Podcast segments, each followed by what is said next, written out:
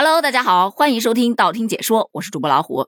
作为一个每天都在互联网畅游的人来说，我一直都知道这互联网里头啊，虚假的东西太多了。与此同时，我也一直都知道，互联网上每天都会有新的东西出现。比方说，我今天看到有一个新的职业诞生了，而这个职业呢，正好就是来挽救互联网的那些虚假东西的。具体是这样的，据说现在网上出现了一个新的职业，叫做网络奔现师。它主要是干什么呢？就主要是帮你跑跑腿，给你的网恋对象送点礼物啊，顺带考察考察你网恋对象的颜值啊，以及他的交谈方式啊，为人怎么样啊，等等等等的。你还别说哈，结合着昨天的热搜来看，我觉得这个职业还是很有必要的。昨天有一位陈先生在网上火了，他呢在游戏里面认识了一个女朋友，两人交往了一年多。在这期间，女朋友经常因为房租到期了，哦，见面需要路费啊等各种理由，前前后后找这位陈先生要了一万多块钱。渐渐的，这个陈先生似乎回过味儿来了，网上那么多骗子，我该不会也遇到骗子了吧？要不然，为什么想奔现却一直都不成功呢？于是，他就想方设法的套到了对方的地址，并且还报警了。当民警敲开他女朋友的房门。发现房间里头到处都是外卖垃圾，还有一个长发飘飘，但是他留着络腮胡的抠脚大汉，而这位大汉呢，就是他的女朋友啦。网友看完这个照片，直呼：“哎呀，如花是你吗？”也有人调侃啊：“这不是熟悉的配方，熟悉的套路吗？怎么总有人乐此不疲呢？”在这儿先补充一下啊，这位如花同学啊，不对，这位诈骗犯最终因为涉嫌诈骗罪被刑事拘留了。所以说呀，骗人没有好下场。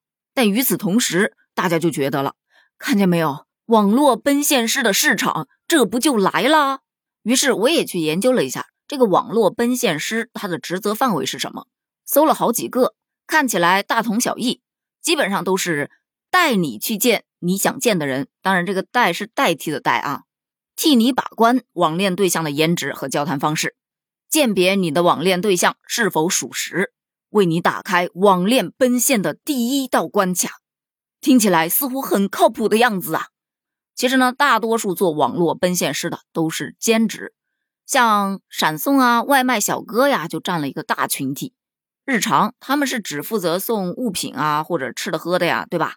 但是如果说他在兼职网络奔现师，那很有可能在你收餐的时候，他会着重的去看一看你的长相啊、身材呀、年龄情况呀。有意无意的跟你搭两句话啊，看看你的谈吐是怎样的呀？再有甚者，可能还给你拍两张照片，表示送达了呀，等等的。但转手他就把你的一手资料传给了对方。也并不是所有的外卖小哥还有闪送小哥，人家都愿意干这样的活儿但确实是有市场啊。所以在几家主流电商以及二手交易平台上，你真的就可以找到网络奔现师的信息。对于网络奔现师来说，自己只需要付出时间。因为买礼物啊、车旅费呀，这些都是由下单的买家去负担的。而对于买家来说，只需要支付一两百块钱，就可以知道自己的网恋对象到底靠不靠谱。这么一想，就觉得还是挺值的嘛。但是呢，站在旁观者的角度来看，这多少有点侵犯隐私了吧？那当然了，如果双方同意的情况下，哎，摆个 pose 让你拍，这是另外一回事儿。但如果说上门送个礼物，然后搁那偷拍，是不是就涉及到侵犯隐私了呢？